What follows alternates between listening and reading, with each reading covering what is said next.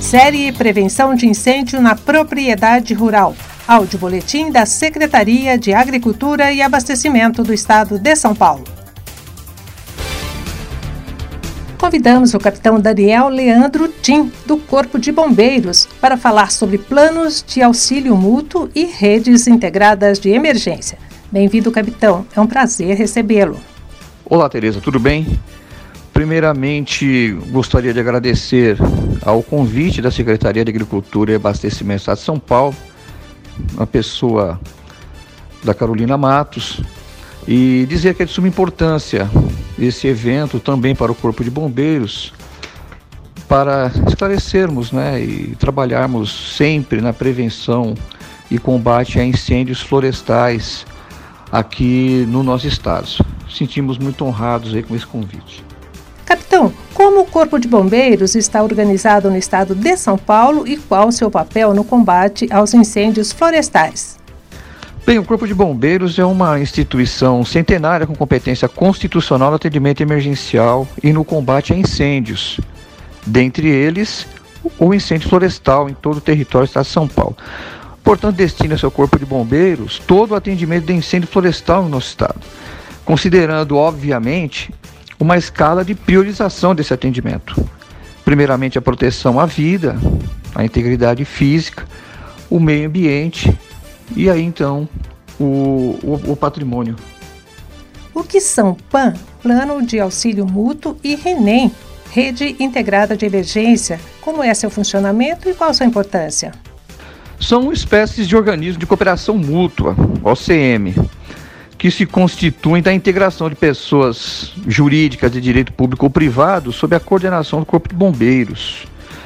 Assumem, portanto, um compromisso né, de colaborar com o Sistema Estadual de Emergência, o SEAI, nos atendimentos emergenciais. Seu funcionamento se baseia na associação e compartilhamento de recursos voltado ao atendimento das peculiaridades locais, no que concerne as demandas emergenciais em cooperação com o Corpo de Bombeiros. Então, portanto, sua atuação é de vital importância para a construção de um, de um ambiente favorável à mitigação de risco de incêndio, cuja exposição, por vezes gerada pela exploração econômica, pode acabar submetendo determinadas comunidades. E essas comunidades seriam beneficiadas pela associação de, dessa, desses organismos de cooperação. Quem pode participar de um PAN ou de uma RENEM? Como é feita a adesão e quem é responsável pela coordenação operacional? Não há nenhum impedimento para a formação desses organismos de cooperação por, por, quaisquer pessoas jurídicas. Entretanto, o reconhecimento desses organismos pelo Corpo de Bombeiros deve sujeitar-se à legislação em vigor, que especificamente aqui no caso, estamos falando da portaria número CCB 020/800/20, que regula a formação, o credenciamento e a atuação desses organismos de cooperação e a, e a, sua integração ao sistema estadual de emergência, gerido pelo Corpo de Bombeiros. Nesse caso, a coordenação operacional desses organismos de cooperação e atendimento emergencial deve ser exercido obrigatoriamente pelo próprio Corpo de Bombeiros. Eu vou deixar ao final uma cópia desse arquivo, eh, dessa portaria específica. Qualquer pessoa pode combater um foco de incêndio? Quais são os riscos envolvidos? Considero primeiramente que o, que o incêndio que a pergunta está tratando aqui trata-se de um incêndio florestal.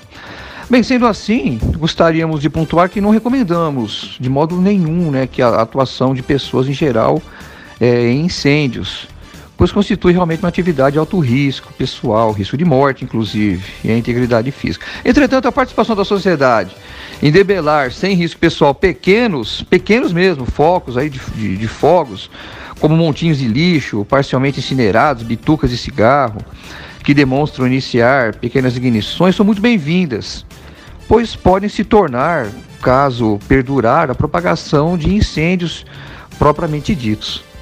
Capitão, de que forma os municípios, associações de produtores e demais pessoas interessadas podem formar uma brigada de combate a incêndios florestais?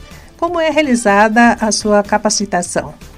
Muitos municípios vêm participando das oficinas preparatórias durante o período de estiagem, os OPOI, em conjunto com a Defesa Civil do Estado e o Corpo de Bombeiros. Esse ano tivemos a participação de 333 municípios. Já as associações de produtores rurais podem estruturar-se por meio de formação de organismos de cooperação mútua, que tratamos agora há pouco. O Corpo de Bombeiros está à disposição para orientar o que for necessário a adesão desses organismos. E as pessoas em geral elas podem participar pelo fomento, tanto do poder público quanto da formação desses organismos de cooperação. Nessa expansão que estamos tendo agora do Corpo de Bombeiros para municípios que ainda não possuem unidades do Corpo de Bombeiros, temos a atuação de bombeiro comunitário, em que o Corpo de Bombeiros disponibiliza um de seus integrantes para gerir e para estimular a participação das forças vivas da sociedade. Isso tem acontecido e nós observamos é, com bastante com bastante otimismo o desenvolvimento é, dessas é, dessas forças vivas nas comunidades locais. Quais são as ações de segurança que devemos tomar diante de um incêndio florestal e quem devemos acionar? Devido às questões de riscos pessoais já tratadas, ainda há pouco, nós destacamos que a maior participação da sociedade reside justamente nas ações de prevenção de incêndios florestais. O Corpo de Bombeiros mantém um link em sua página oficial em que trata justamente dessas recomendações. Eu vou deixar ao final é, um link para que possa ser acessado. De qualquer forma, gostaria de destacar algumas, algumas ações muito importantes que constam nesse link, como por exemplo não jogar pontos, bituca de cigarros em locais inapropriados, principalmente em rodovias, acostamentos, próxima à vegetação, enfim, essa prática ainda é bem observada em nossa sociedade. Evitar fazer fogueiras em locais totalmente inapropriados, as fagulhas espalhadas pelo vento geralmente podem causar verdadeiras queimadas totalmente é, irregulares é, é, na vegetação. A questão de soltar fogos de artifício próximo de áreas e matas, áreas florestais e matas, também deve ser evitada. Mas gostaria de destacar principalmente a questão da queima irregular do lixo, que causa verdadeiras queimadas, verdadeiras, é, verdadeiras tragédias ambientais. E essa prática ainda pode ser observada, que a sociedade possa, ao deparar com essa situação, solicitar a participação do Corpo de Bombeiros por meio do telefone 93. Denuncie essa prática. E essa é uma questão muito importante que tem causado muito prejuízo.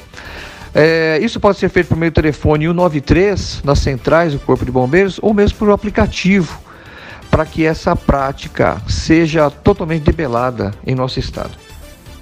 Nós agradecemos a participação do capitão Daniel Leandro Tim, do Corpo de Bombeiros, que falou sobre planos de auxílio mútuo e redes integradas de emergência. Obrigada por nos acompanhar e até o próximo Áudio Boletim. Este foi o boletim da Secretaria de Agricultura e Abastecimento do Estado de São Paulo.